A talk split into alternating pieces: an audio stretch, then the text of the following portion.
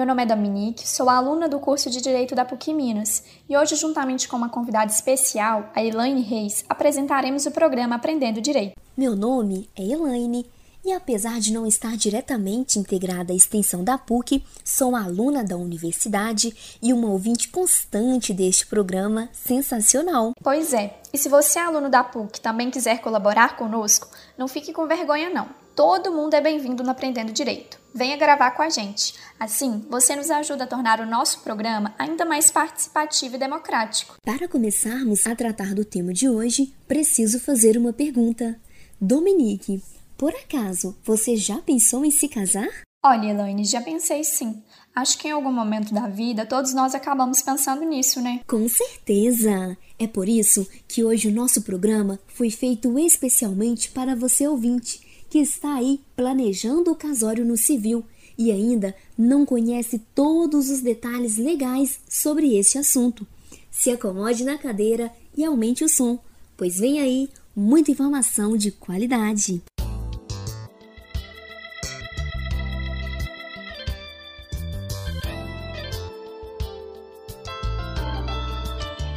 O matrimônio pode ser um dos momentos mais importantes na vida de um casal. Mas se você acha que decidir vestido, véu e grinalda será o seu maior desafio, pense de novo.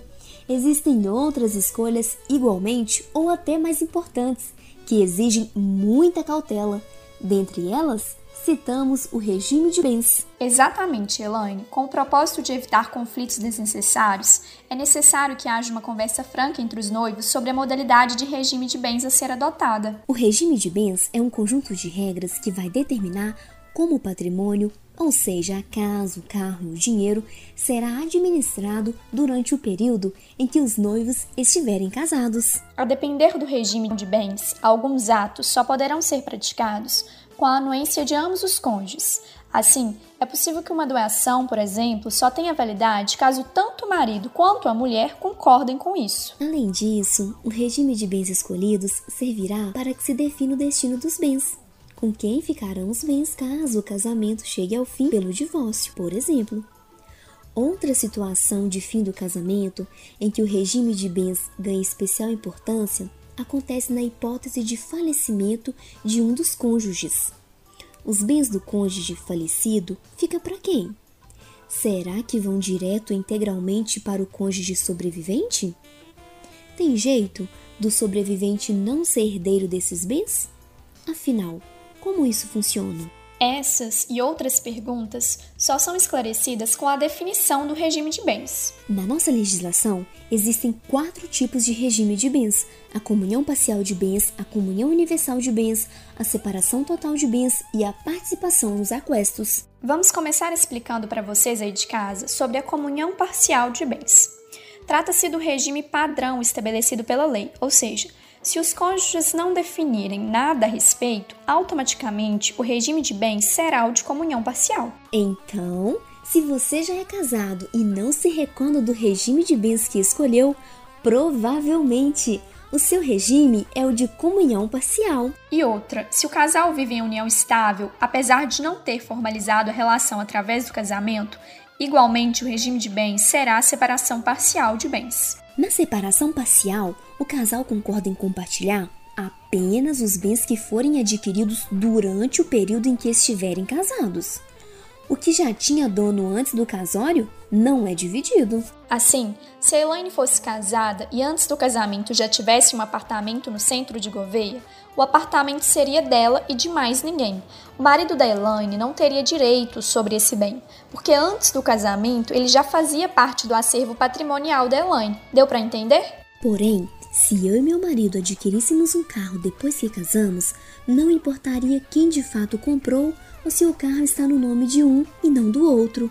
O carro pertenceria a ambos, pertenceria ao casal. Ainda no que se refere ao carro do nosso exemplo, em caso de divórcio, o carro teria que ser dividido entre a Elaine e o marido. O carro provavelmente seria vendido e cada um ficaria com a metade do valor da venda.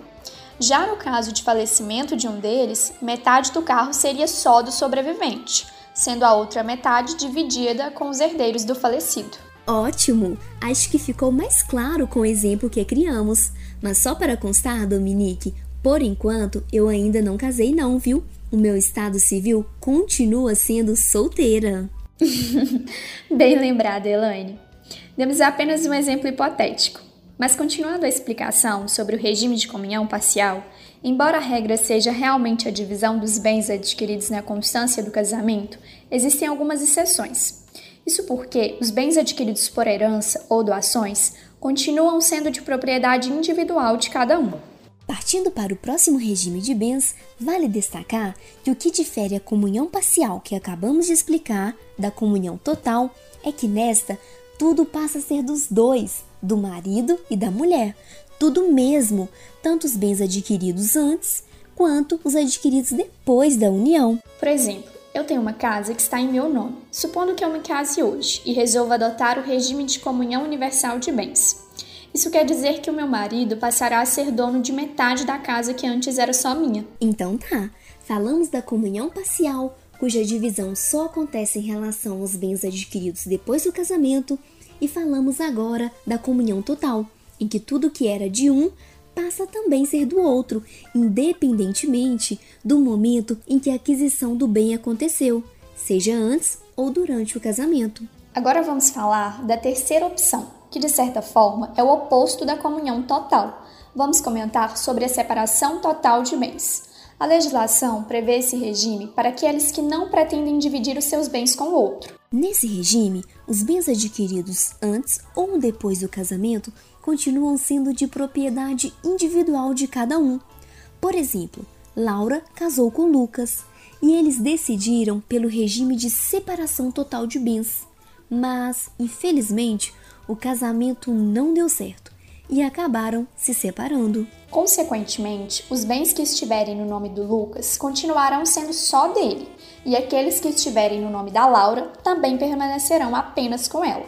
O marido ou a esposa não tem direito a nada do que é do outro, ainda que esses bens tenham sido adquiridos durante o casamento. Perfeito, Dominique! Tem ainda outro regime, mas esse não é de escolha do casal, esse é obrigatório. Esse regime é chamado de separação obrigatória de bens. A lógica aqui é idêntica que acabamos de tratar na separação total de bens cada um fica com o que está em seu nome, não por escolha, mas por determinação da lei. Existem três casos em que essa divisão forçada dos bens deve acontecer. O primeiro deles ocorre quando a pessoa, na realidade, não poderia se casar. No Brasil, ninguém que é casado pode se casar novamente. Isso é chamado de bigamia e é crime. Assim, além de cometer crime, alguém que antes de se divorciar casa outra vez atrairá a separação obrigatória de bens, ou seja, os bens do homem serão só dele e os da mulher só dela, por determinação legal. Além do caso de bigamia que citamos, também atrai a separação obrigatória de bens. O fato de um dos cônjuges, no momento do casamento, ter idade superior a 70 anos, ou ainda quando a pessoa, para se casar, depender de autorização judicial. Isso acontece, por exemplo, quando o noivo é menor de idade e os pais não concordam com o casamento. Em todas essas situações, o regime será o de separação obrigatória de bens. Finalmente, é bom que se diga que existe o último regime de bens que leva o nome de participação final nos aquestos. Como podem perceber, trata-se de regime de separação de bens que é um pouquinho mais complicado de explicar. Para o programa não ficar cansativo e também porque já estamos alcançando o limite de tempo que temos disponível na rádio, vamos ficar por aqui mas a gente promete dar continuidade ao tema em um próximo programa. Antes de encerrar, eu gostaria de te agradecer, Elaine, e de te elogiar. Nem parecia ser a primeira vez que você gravava com a gente. Você brilhou, viu? Muito obrigada, Dominique. Eu adorei participar e espero que seja a primeira vez de muitas. Nós também esperamos. Assim, chega ao fim mais um programa Aprendendo Direito. Tomara que o programa de hoje tenha ajudado você aí de casa a compreender um pouco melhor os regimes de bens presentes em nossa legislação. Para dúvidas, sugestões ou críticas, façam como eu fiz. Entre em contato com a equipe da extensão da PUC. Muito obrigada pela audiência, pessoal. Um abraço e até o próximo programa. Valeu, gente! Obrigada pela receptividade, amigos da extensão. Fiquem todos com Deus.